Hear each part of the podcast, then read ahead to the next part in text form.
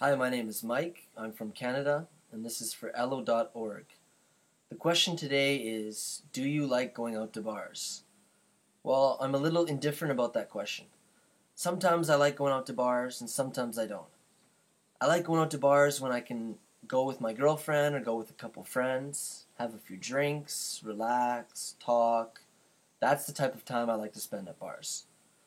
But the type of time that I don't like to spend at bars is when I go to the bar and I get completely wasted and I spend all my money and I go to sleep really late. I end up waking up feeling really sick and I look in my wallet and I have no money left and I'm starting to hate myself for going to the bar.